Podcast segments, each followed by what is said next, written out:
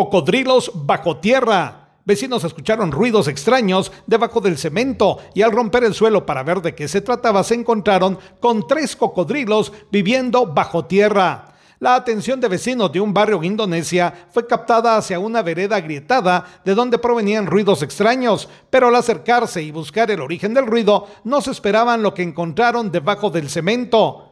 Los vecinos rompieron la cera para ver de qué era lo que se ocultaba debajo y al ver de que se trataba de cocodrilos, no dudaron en usar sus herramientas para intentar poner control sobre las criaturas.